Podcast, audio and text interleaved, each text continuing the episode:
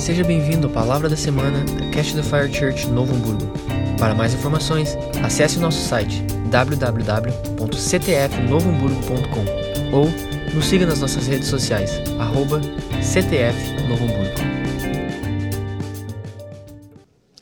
Esse tempo de adoração, esse tempo de, de honra, esse tempo de glória, esse tempo de, de honrar Ele, de tributar a Ele, é, o que nós, como corpo de Cristo, como igreja, devemos entender como uma primícia básica da nossa fé. Cultuar a Ele, adorá-lo com intensidade de coração, deve ser uma prática na nossa vida todo o tempo. E é sobre isso, um pouco sobre isso, que nós vamos falar nessa noite. Nós temos uma. Nesse mês de setembro, nós vamos estar propositalmente, como CTF, falando sobre a adoração durante os próximos, este e os próximos domingos. E você é convidado a seguir conosco, a estar conosco, a conectar conosco, para juntos crescermos nisso e aprendermos com Ele que é manso e humilde de coração. Amém?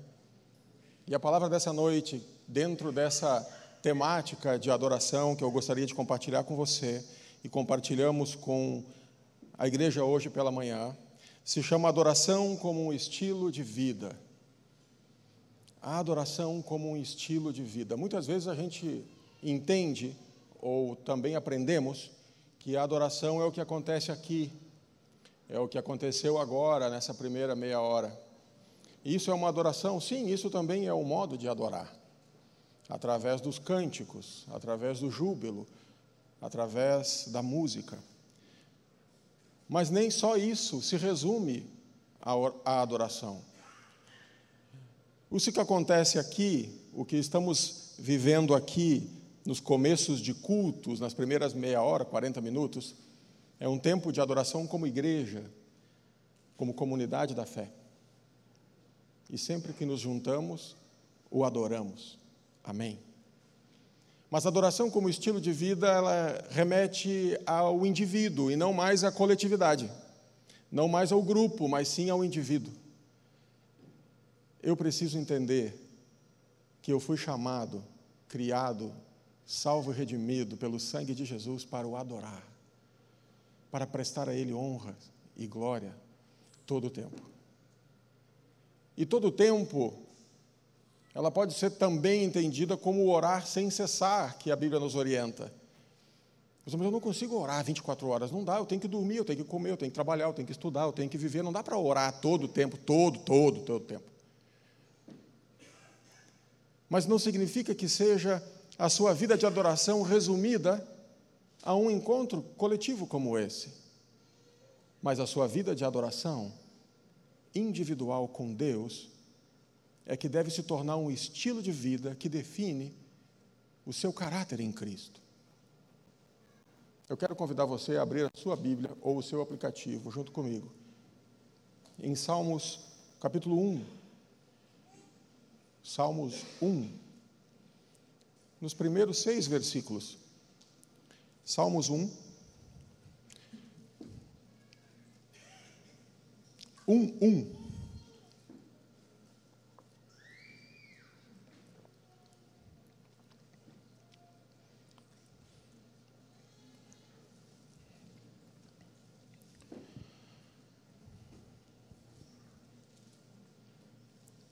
Aqui traz alguns versículos, e vamos ler, que vão nos ajudar a entender essa linha da adoração como um estilo de vida e não mais uma adoração pontual, e não mais uma, uma adoração é, coletiva ou uma adoração de vez em quando, mas sim uma adoração como uma cultura na minha vida. Salmos 1, 1 diz assim: Bem-aventurado o homem que não anda no conselho dos ímpios, não se detém no caminho dos pecadores, nem se assenta na roda dos escarnecedores. Antes, o seu prazer está na lei do Senhor, e na sua lei medita de dia e de noite. Ele é como árvore plantada junto à corrente de águas, que no devido tempo dá o seu fruto e cuja folhagem não murcha, e tudo quanto ele faz será bem sucedido. Os ímpios não são assim, são, porém, como a palha que o vento dispersa. Por isso, os perversos não prevalecerão no juízo, nem os pecadores na congregação dos justos. Pois o Senhor conhece o caminho dos justos, mas o caminho dos ímpios perecerá. Muito bem, aqui, nestes rápidos seis versículos, nós tiramos algumas, alguns aprendizados sobre uma vida de adoração é, permanente e não mais pontual. A palavra bem-aventurado, nós temos uma série de aprendizados por aí, né? Alguns dizem que é feliz duas vezes, alguns dizem que é mais do que feliz, e tantas outras interpretações à bem-aventurança ou à palavra bem-aventurado. Mas no hebraico, essa palavra diz ashrei ou ashrei, no hebraico, ela tem uma interpretação muito própria. E ela se aplica em algumas passagens da Bíblia, entre quais esta. E também no Salmo 119, no versículo 1, esse bem-aventurado também tem o mesmo sentido. E depois ela volta a ser repetida por Jesus nas bem-aventuranças de Jesus. E essa palavra do bem-aventurados aqui, do versículo 1, é, essa palavra em hebraico ela tem como uma série de significados, porque a gente não tem uma tradução literal e curta para essa palavra, mas a gente tem o entendimento dessa palavra que diz sobre. Ela significa achar. Achar significa um homem marchando na estrada sem obstáculos que leva a Deus. Marchar, andar, conduzir em uma via em direção a Deus. E quando Jesus aplica no, nas bem-aventuranças, ela muda de direção a Deus para o reino de Deus. Então aqui a gente poderia ler o versículo 1, se fôssemos fazer uma tradução simples, simplistas, bem-aventurado o homem que não anda no conselho dos ímpios. Seria mais ou menos assim: aquele que marcha com sentido, aquele que marcha com destino ao céu, não se detém, não para não anda com os ímpios e não se assenta em roda de escarnecedores, porque ele tem um objetivo, ele tem um foco, ele tem uma missão, ele está em movimento. E por estar em movimento, marchando com um destino definido, ele não para, ele não se assenta, ele não se detém, ele não anda no caminho dos ímpios. E a partir uh, desses seis primeiros versículos, ele tem uma separação natural desse argumento. E o primeiro versículo que diz: Bem-aventurado o homem que não anda no conselho dos ímpios, ele não se detém, ele não se assenta, ele está nos dizendo o que não fazer. Olha, não ande no conselho dos ímpios, não se detenha no caminho dos pecadores, não se assente na roda dos escarnecedores, não faça isso. No versículo 2 ele diz o que fazer. Antes, o seu prazer está na lei do Senhor, e na sua lei medita de dia e de noite. No versículo 3, ele dá o resultado do que fazer. Quando a gente faz o 2, ele diz no 3: ele é como árvore plantada junto a corrente de águas, que no devido tempo dá seu fruto e suas folhagens não murcha. Mas do 4 em diante, do 4 ao 6, ele diz o que acontece com os que não fazem, com os que não levam a sério ou a cabo este primeiro primeira parte, aonde ele diz: os ímpios não são assim, são como a palha, são como o vento. Por isso os perversos não prevalecem, nem os pecadores. Acontece que muitas vezes nós nos comportamos, mesmo conhecendo o caminho, mesmo seguindo a Jesus, mesmo andando atrás do Mestre, junto com outros tantos que compartilham comigo a mesma fé, eu sou inconstante na minha adoração. Eu não sou perseverante em uma vida de adoração. Adoração não é meu estilo, não é uma conduta, não é uma prática, não está intrínseco em mim adorá-lo. Eu gosto, mas como eu não sei cantar e eu aprendi que adoração é cantar, como eu não canto bem, sou meio desafinado, não gosto, tenho vergonha, eu, eu nem tenho esse tempo. Enquanto que nós estamos entendendo muitas vezes equivocadamente que a adoração se resume apenas à prática do cantar ou do louvor. Mas a adoração como estilo de vida é uma vida prostrada aos pés da cruz, é rendendo a Ele uma vida dedicada em oração, em meditação, em leitura, em devocional, em adoração de cânticos e louvores, sim. Isso tudo fecha um conjunto, isso tudo resume um conjunto que é a adoração. Acontece que por não praticarmos e também não entendermos a importância de uma adoração como um estilo de vida cristão, nós falhamos e nós nos afastamos deste valor que deveria ser uma marca na nossa vida de um adorador. Quando a gente vai para a ala da música, quando a gente vai para a adoração cantada, nós temos algumas referências e há alguns anos atrás foi, foi feito um censo entre os músicos evangélicos brasileiros, músicos cristãos, músicos e cantores, e, e foi feita uma pesquisa informal e levantaram esse dado que quem seria, quem seria, qual seria o perfil de um adorador na música brasileira, na música de, de louvor ao Senhor, de adoração. Foi consenso da maioria. Entre tantos nomes, um dos nomes que mais foi consenso foi do Asaf Borba, que é aqui, gaúcho de Porto Alegre. E eu fui entender o porquê. Assim, cara, eu sempre gostei, né? Mas tem gente que gosta de outro, mas o porquê que chegou a ser um consenso entre os próprios irmãos que cantam, que tocam, que, enfim é que a maioria, para não dizer quase todos, dos louvores que ele canta e já gravou são orações cantadas. As letras são verdadeiras adorações em forma de música. Se você pegar qualquer música, qualquer letra, das centenas que ele já escreveu, quase todas, se você só ler, já é uma oração. E muitas vezes, não só no caso de suas músicas, mas de outras tantas, que é o meu filtro natural e particular sobre música e adoração e louvor, eu sempre, quando descubro uma nova, eu escuto toda ela para entender o que está cantando, o que, que eu estou cantando e qual o sentido bíblico para isso que eu estou cantando. Mas as que têm fundamento de construção,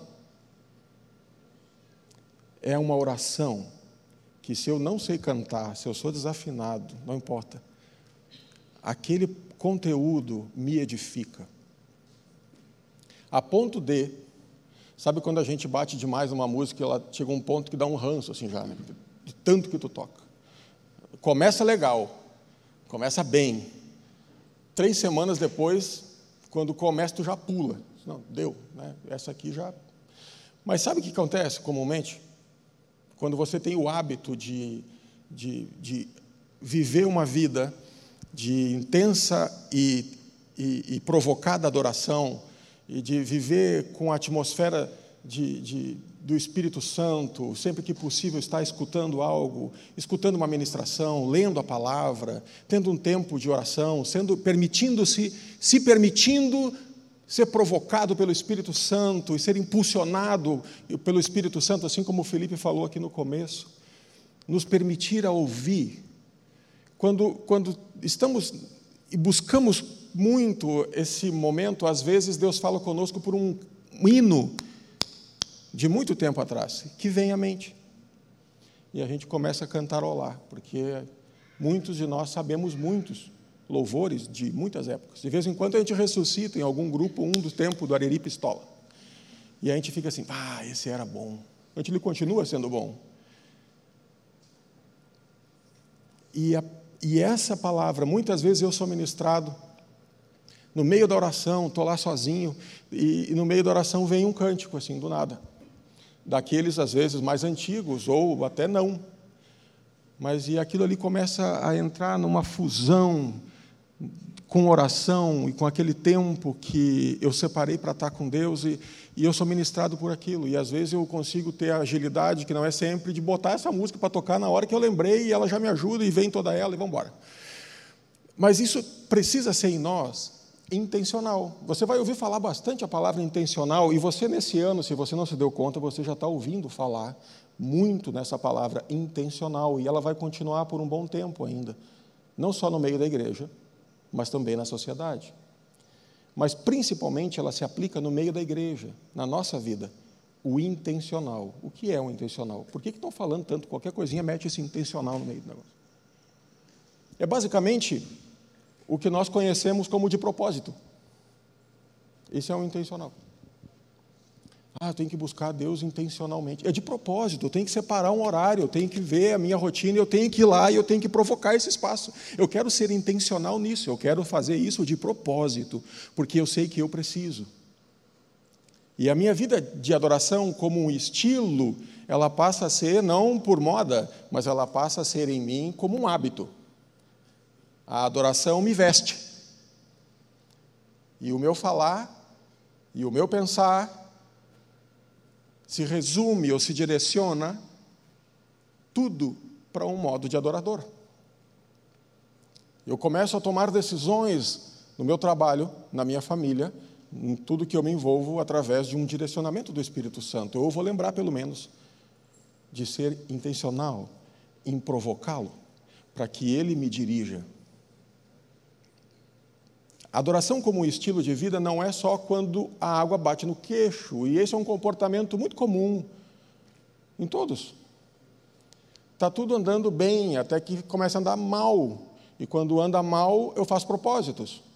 Quando começa a dar tudo errado, eu começo a fazer propósito. E como se não bastasse eu fazer propósito, eu puxo uns três ou quatro para me ajudar em oração. E eu marco reunião com a liderança, com o meu pastor, e eu preciso, e eu venho em todas as reuniões, eu subo ali para orar, eu faço campanha, eu vou no meu GF, eu participo. Até então eu não, é, eu não era relevante. Por quê? Porque nós temos um modelo, muitas vezes, que aprendemos de buscar socorro somente na hora do aperto. Enquanto que nós fomos ensinados pela palavra a viver uma vida constante na presença do Senhor.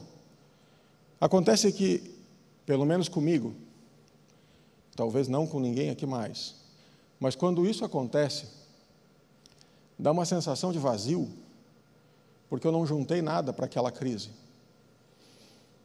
E quando a crise vem, seja ela em qualquer área,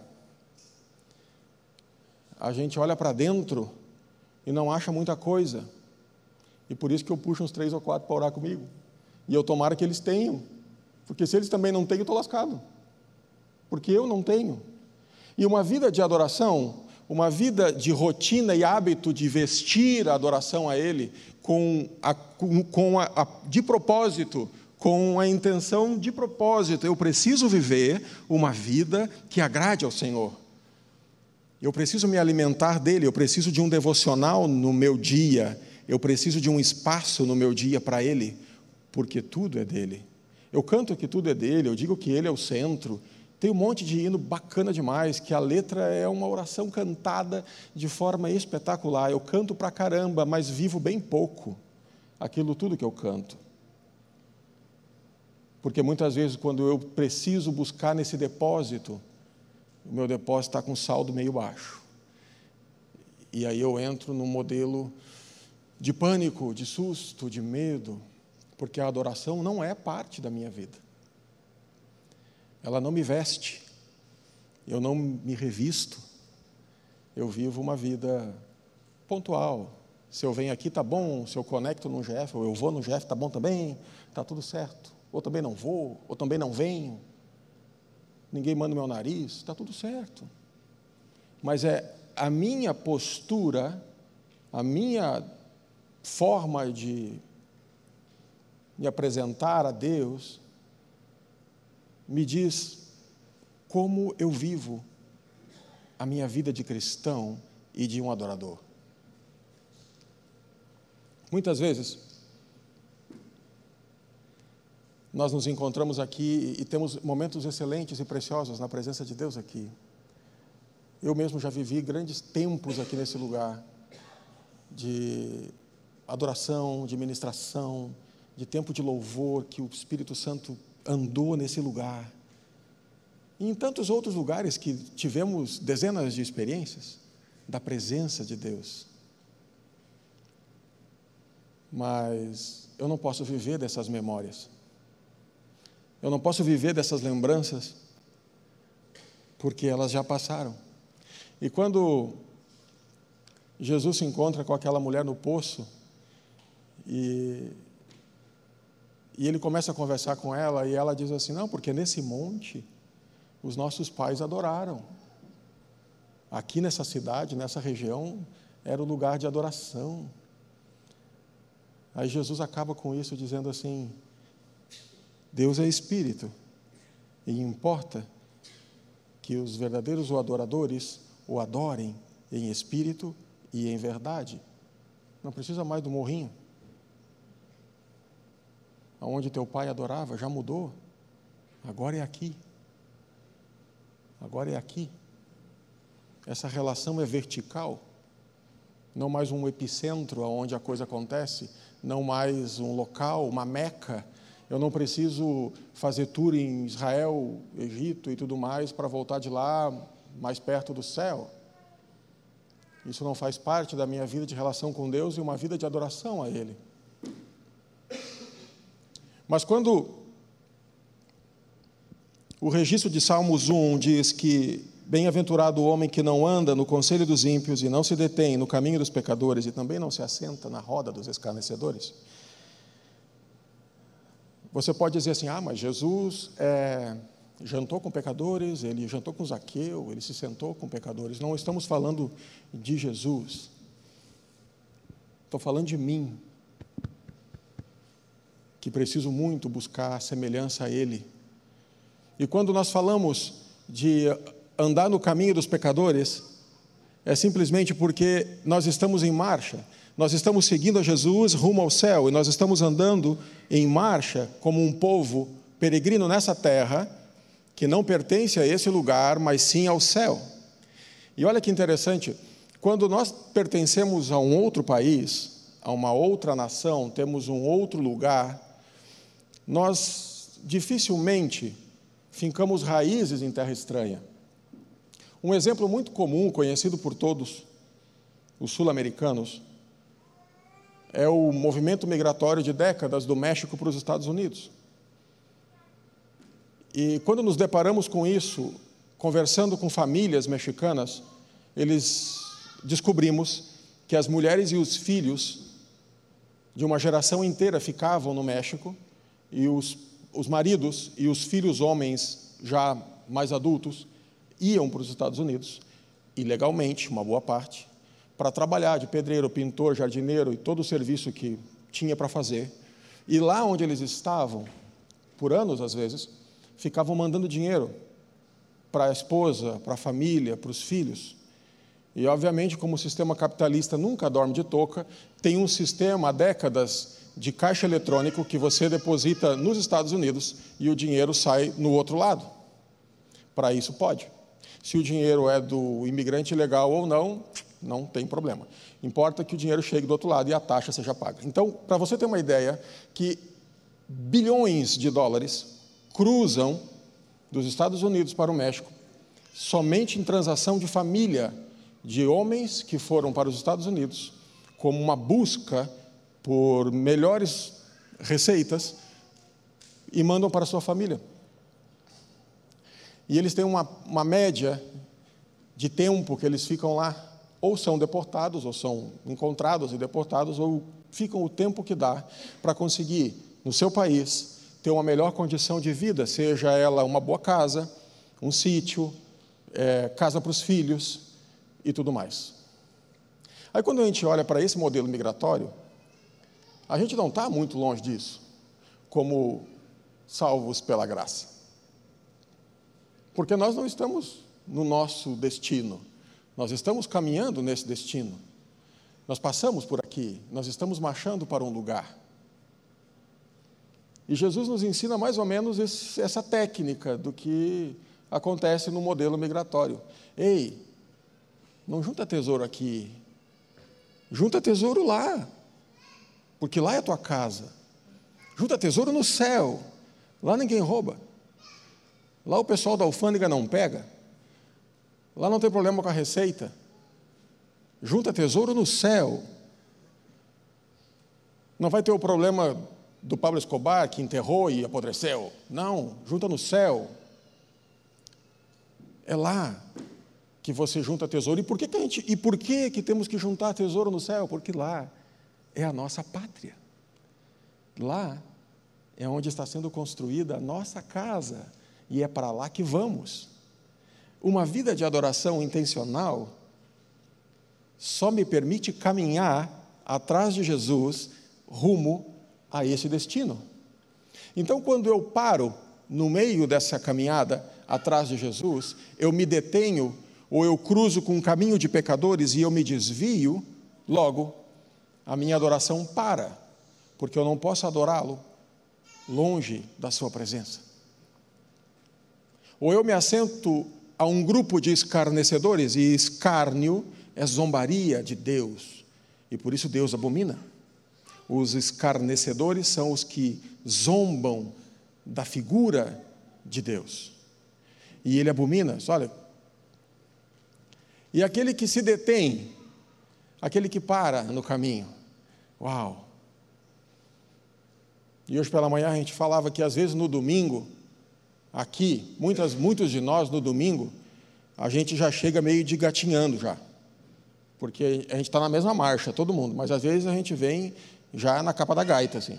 Aí a gente chega já meio de gatinho ali, aqui a gente levanta, aqui a gente conecta, aqui a gente tem um conteúdo e a gente se sente fortalecido. É como se chegasse muito acrocado já no culto e alguém pega aqui e diz assim: opa, melhorou. E eu vou para casa bem. Eu me sinto bem aqui, com aquilo que o Senhor ministra aqui, com aquilo que Ele me alcança aqui e com aquilo que eu faço aqui. Mas no decorrer da semana, a coluna vai envergando e eu vou me curvando, porque eu não tenho uma vida de continuidade do que acontece aqui ou do que eu faço aqui. Isso que acontece aqui comigo acontece às vezes só aqui. E por acontecer só aqui, eu vou me curvando novamente nos próximos dias da semana, e eu volto aqui, quando eu volto no domingo, já me rastejando pelos cotovelos, que nem milico passando embaixo de cerca, assim, sabe? Mal. Porque a adoração não é para mim um estilo de vida. Não é em mim um estilo de vida. E sabe que muitas coisas nos distraem de ter uma vida de adoração. Pode ser as músicas que eu escuto que não são músicas que edificam. Ah, mas eu gosto. Eu também gosto. Bom gosto Deus nos deu, amém. Mas não edifica. Mas não colabora, mas não me é lícito, mas não me convém. Isso me rouba, isso me esvazia, isso me seca porque eu estou tomando aquele tempo que eu poderia estar adorando, ou conectado com Ele, para escutar algo que entra aqui e me enche de nada. Isso se aplica para a nossa nova vida tecnológica de rede social. O tempo que eu passo xeretando a vida dos outros, ou os artistas, ou seja quem for, ou o esporte, ou a notícia que ela repete-se a cada 30 minutos. Quer ver? Liga um canal de notícia na TV. Não dá 30 minutos, eles falam a mesma coisa todo dia. E a gente escuta. Aquilo entra de um lado, depois sai do outro, nem processa mais, porque já não é mais um fato novo. E a minha oração tem sido que eu possa cuidar do meu coração, eu possa colocar no meu coração uma cerca ao redor dele, como o Provérbios diz. Essa é uma palavra que eu tenho separado para um dia nós discutimos com os homens. Põe uma cerca ao redor do teu coração. E eu cuido do meu coração, para que o Espírito Santo tenha a primazia, a prioridade, a primícia do meu dia, da minha cabeça e do meu coração. Sabe que nós começamos a dar espaço pouco a pouco aos processos do dia a dia e isso vai nos consumindo um tempo e vai nos esvaziando como adorador. Seja um programa de comédia do rádio, que é bem engraçado, fala um monte de porcaria, mas é muito engraçado. 80%, eu falava hoje pela manhã, 80% é lixo. E eu tenho mais pontualidade em escutar isso no rádio do que o meu devocional com Deus. A minha vida de adorador está precisando ser ajustada.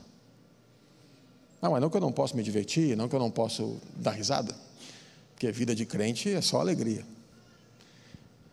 Não, não é isso. É selecionarmos a qualidade daquilo que consumimos, zelando pelo cuidado de Deus em nós, zelando pelo tempo precioso que Ele tem em nós. E eu não consigo, nós não podemos, em alguns momentos do dia, pedir licença para o Espírito Santo, porque agora eu vou dar uma rateada. A gente faz isso, só a gente não pede licença, a gente é mal educado. Porque se nós tivéssemos o hábito de pedir licença ao Espírito Santo para fazer algumas coisas que ele não aprova, nós de repente não faríamos, porque não teríamos coragem de pedir licença. Mas a covardia se apodera de nós a ponto de que cometemos deslizes com razão plena e nem sequer respeitamos a presença do Espírito Santo que habita em nós. Uma vida de adorador com um estilo dioturnamente exige de nós, exige de nós, nos puxa, nos aperta a sacrificar a nossa carne, porque o que a nossa carne quer? O que a Bíblia nos ensina? Conforto, regalia, prazer. Mas se nós não formos intencionais, de propósito, em mudança de hábito, nós não vamos conseguir avançar para uma vida de santidade, como diz a Bíblia, sem a qual ninguém verá a Deus. Sabe que eu sempre me cobro disso, porque tem algumas passagens bíblicas que realmente eu trato elas como assim literal. Às vezes tem dupla, tem teologia, muita teologia, de interpretação da época, o que, foi dito na época, né? isso se referia a tal tempo, isso a gente tem que respeitar. Ah, um exemplo muito comum, quem tem mais tempo de igreja sabe dos hinos dos anos 80, né, dos anos 70, era hinos eh, de inários, né? e se você for ver a letra e o ritmo, era quase marchinha militar, assim, né? Nós, soldados, era tudo meio que militar. Por quê? Porque na época o mundo era um mundo regido pelo sistema. Aí nos anos 80 a gente tem o quê? A gente tem o louvor congregacional. A gente rompe essa parte das músicas de cunho militar e a gente tem o louvor congregacional, a igreja cantando, é gravado a igreja cantando. E isso vai mudando, por quê? De acordo com o momento. E a gente entende isso. Agora, eu, particularmente, gosto da Bíblia e entendo que muitas passagens e versículos bíblicos, eles eram aplicados para aquela época. Como o versículo 2 aqui, que diz que o prazer é meditar de dia e de noite na lei do Senhor, nessa época ele se refere ao Pentateuco, aos primeiros cinco livros. Mas nós entendemos que o meditar na palavra hoje é em toda a palavra. Mas, quando a Bíblia diz para mim que sem santidade ninguém verá o Senhor, e eu estou caminhando atrás de Jesus para um dia chegar lá e vê-lo, eu disse, cara, eu não vou perder esse tempo todo caminhando errado, porque eu tenho pavor de retrabalho. Porque imagina se vivo uma vida sem santidade, mesmo estando aqui, mesmo andando junto, mas no meu particular, no meu coração, eu sozinho, eu não tenho santidade alguma, nem prezo por isso, não zelo por isso, não busco por isso, não quero isso. Para mim está bom só entrar no céu, não quero galardão, só quero entrar na porta que ela feche atrás, está bom. Não, não funciona assim. E eu fico pensando com os meus botões, caramba, imagina, 40 e poucos anos, 50 e poucos anos de convertido, de cristão, e não leva uma vida de santidade, e aí não vou vê-lo no final. Cara, que perda de tempo, irmão. Que vida que eu levei. Que vida que eu levei aqui, caminhando atrás de Jesus, assim como muitos caminharam literalmente atrás dele. Mas muitos ficaram pelo caminho também atrás dele. Mas chegar no final e não vê-lo, e sem santidade não verei a Deus. Esse cara, não posso perder esse tempo. Eu só tenho uma vida e eu a entreguei a Ele. E se eu entreguei a Ele, eu preciso viver com intensidade. Eu preciso viver de propósito aquilo que Ele tem para mim. E eu tenho que ser maduro em alguns processos, resistir ao diabo e ele vai fugir de nós. A Bíblia diz isso eu preciso resistir, não posso ser um frouxo, eu preciso ser um adorador de tempo integral, mesmo que eu não saiba cantar nada, mas ele conhece o meu coração. Em uma pregação de Bill Johnson, ele disse que ele estava num congresso e ele era um dos pregadores. Ele estava sentado bem na frente e estava na parte do louvor e tinha duas irmãs cantando aqui no vocal, no, no louvor. E ele disse assim: Eu sou pastor há muitos anos, eu tenho um ouvido bem afinado. E aquela irmã, uma delas estava puxando o negócio para um outro lado. Estava muito desafinado, mas muito desafinado. E aquilo estava me incomodando ali embaixo. Outras meninas estavam rindo dela. E ela cantando. E aquilo estava me inquietando tanto, eu não estava conseguindo me concentrar, porque ela estava muito desafinada e muito alto. Diz que ele estava já conturbado com ele mesmo na primeira fileira, com aquela irmã cantando tão desafinada lá em cima.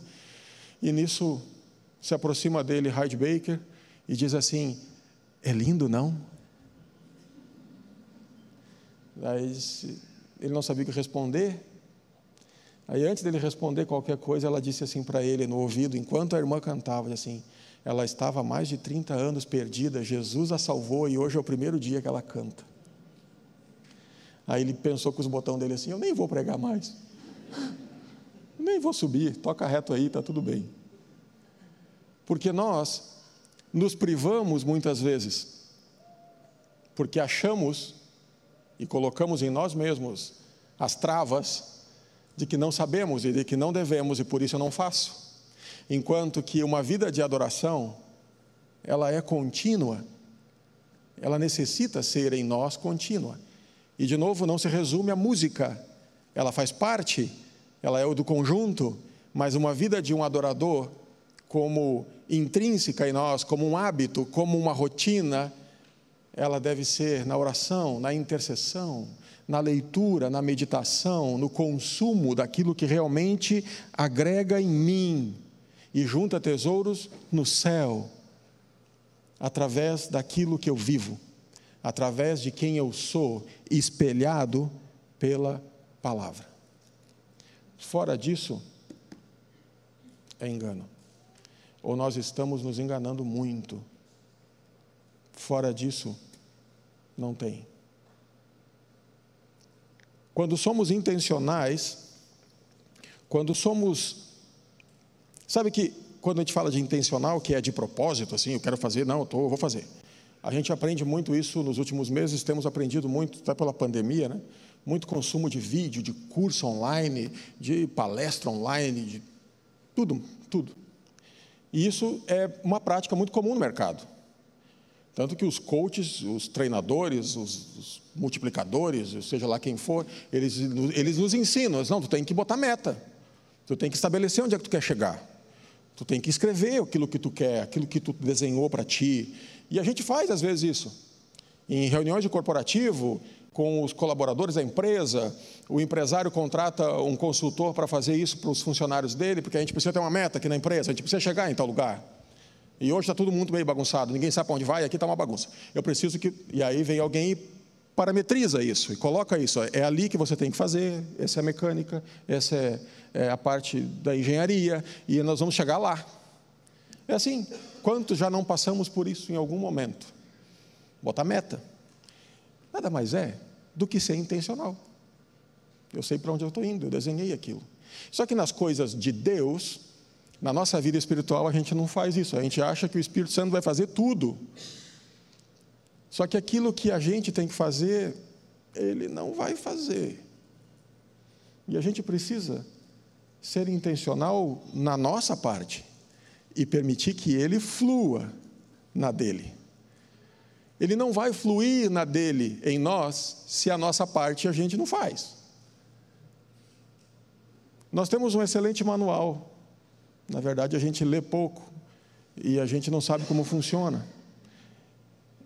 E sabe o que é interessante? É, é igual é, manual de qualquer máquina. Ou você lê e entende como funciona, ou você vai escutar outro que leu e vai dizer como funcionou para ele.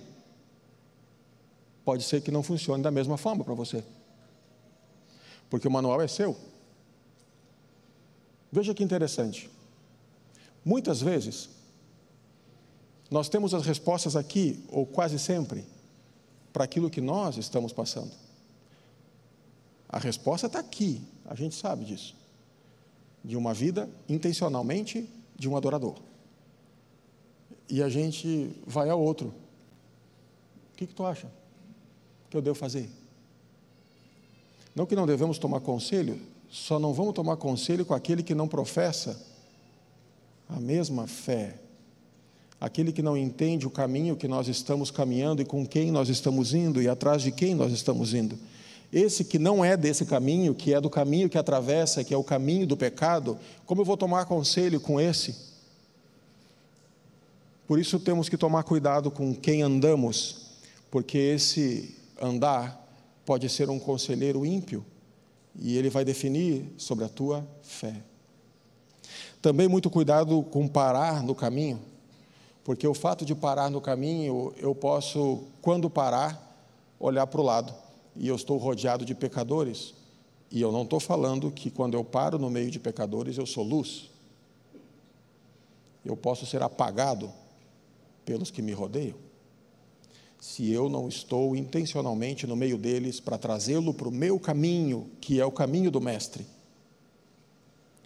E também muito cuidado ao nos assentarmos na roda do escarnecedor, porque essa linha da zombaria é muito tênue, é muito fina. E aí a gente falava pela manhã sobre esses programas de humor, de rádio, de internet. Ele é muito engraçado até ele romper essa linha. Essa linha do escárnio, da zombaria com a minha fé. E aí eu fico com o final de um versículo de uma carta que diz: Destes, afasta-te. Porque a gente precisa ser um adorador, precisamos ser adoradores de tempo integral, com uma vida dedicada a Ele. E não mais uma adoração supérflua, fraca, débil capengueando. Abra sua Bíblia para finalizar em João 4.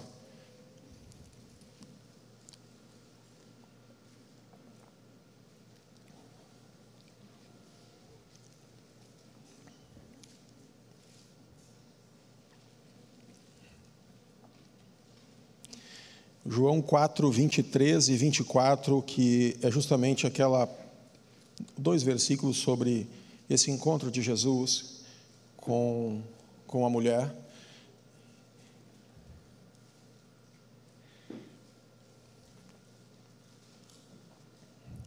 Que diz assim, João 4, 23, o Evangelho de João. Mas a hora vem, e agora é, em que os verdadeiros adoradores adorarão o Pai em espírito e em verdade, porque o Pai procura a tais que assim o adorem. Deus é espírito, e importa que os que o adoram o adorem em espírito e em verdade. Coloque-se de pé, por favor. Isso resume o que o Pai espera de nós na adoração. É em espírito e em verdade. De novo, como ele disse, é uma resposta à mulher que disse: Ah, mas os nossos pais adoravam aqui no monte, ou seja, eu estou apegado a isso aqui. Ah, mas eu venho aqui, eu adoro no domingo, é muito legal, a atmosfera é bênção, o Espírito Santo anda nesse lugar, flui nesse lugar, mas Jesus está dizendo que o Pai procura tais adoradores. E quais são esses tais adoradores que o Pai procura? Verdadeiros adoradores, que adorarão o Pai em espírito e em verdade. É chegado um tempo de nos tornarmos cristãos genuínos, verdadeiros, intencionais, que rompa, que avance. Nós não podemos mais procrastinar na nossa fé. Não podemos deixar para depois uma vida de intimidade com Deus. Não podemos deixar para depois uma vida de relacionamento com Ele e de desfrutar aquilo que Ele tem. De novo, não buscá-lo pelo que Ele dá, mas buscá-lo pelo que Ele é. Isso é uma vida de um adorador.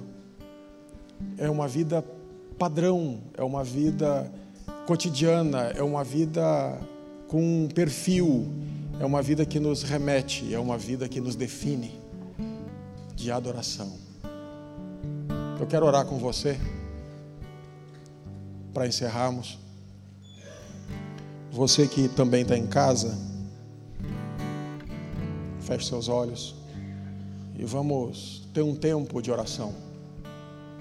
Se você não sabe o que orar, está tudo bem. Escute a oração. Se ela faz sentido para você, concorde com ela. Se ela não faz sentido para você, avalie o que faz sentido na sua vida para mudar. Mas vamos orar, tirar um tempo de entendimento na oração. Sermos intencionais para acabar com essa palavra hoje, finalizando, não vou mais repeti-la. Sermos intencionais na oração. Uma oração de acordo, uma oração de combinado. Quero combinar algo contigo, Espírito Santo. Eu preciso combinar algo contigo, é a minha meta. Feche seus olhos, Pai. Obrigado porque tua misericórdia se renova a cada manhã. E a tua palavra diz que ela, tuas misericórdias, elas são a causa de que não somos consumidos. Obrigado porque nos alcançaste com amor e com graça. Obrigado pela salvação. Obrigado por nos amar com amor eterno e esse amor nos constrange. Obrigado por nos trazer à memória aquilo que nos dá esperança. Obrigado porque tu fala ao nosso coração, mesmo ele não estando assim tão alinhado contigo, mas tu nos ama com amor e nos busca e nos resgata e nos restaura. Obrigado, Espírito Santo. Continue me ajudando, Espírito Santo. Eu preciso de Ti. Me ajude a viver uma vida segundo o que tu esperas que eu viva. Eu tenho um entendimento sobre a minha vida de fé. Eu já estou quase seguro que não é o mesmo que o teu. Vem sobre mim. Revela-te a mim, Espírito Santo. Que eu possa te ouvir, te sentir e obedecer. Eu quero fazer o que tu queres que eu faça, Espírito Santo. Tu que és o ajudador idôneo, tu que és o consolador deixado em mim pelo próprio Jesus. Eu quero que tu me ajude a honrar a presença. Espírito Santo, me ajude a honrar a presença. Se sou o templo, tu habitas em mim. Me ajude a mantê-lo aqui. Me alerta, Espírito Santo. Me adverte, Espírito Santo. Quando estou tendencioso a errar, a falhar, a pecar. Me ajude. Não quero te entristecer. Não quero te entristecer. Mas eu quero que tu te alegres comigo. Porque eu sei que a tua alegria é a minha força. Me puxe para perto de ti, Espírito Santo. Me puxe para perto de ti todo dia. Traz a memória, me traz em pensamento aquilo que eu preciso fazer ou que não estou fazendo. Afina os meus ouvidos a ouvir a tua voz e o meu coração a obedecer. Me provoca, Espírito Santo a viver uma relação intensa contigo. E que a minha vida de adoração seja uma prática. Seja uma prática. Ministra em mim. Ministra em mim. Em nome de Jesus. Me inquieta. Ah, me inquieta, me provoca, me deixa desconfortável com aquilo que eu não estou fazendo para ti e contigo. Porque eu quero sim seguir a Jesus e levar tantos mais que eu puder comigo. Mas eu não quero me desviar no caminho dos pecadores, eu não quero parar, eu não quero sentar em roda de escarnecedor, eu não quero me desviar do meu foco que é Cristo mas eu preciso que tu me ajude. Eu preciso que tu me ajude. Eis-me aqui, Senhor. Ministra em mim, me inquieta e te revela a mim todos os dias. Em nome de Jesus. Em nome de Jesus.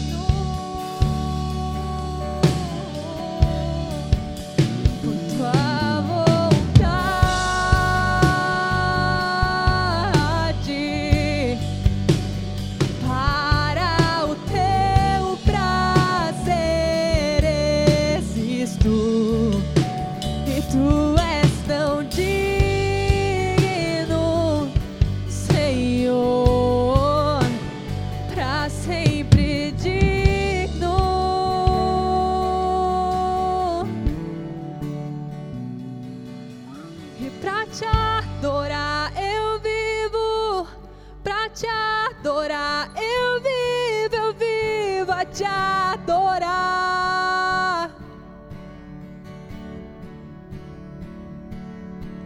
E pra te adorar eu vivo, pra te adorar eu vivo, eu vivo a te adorar.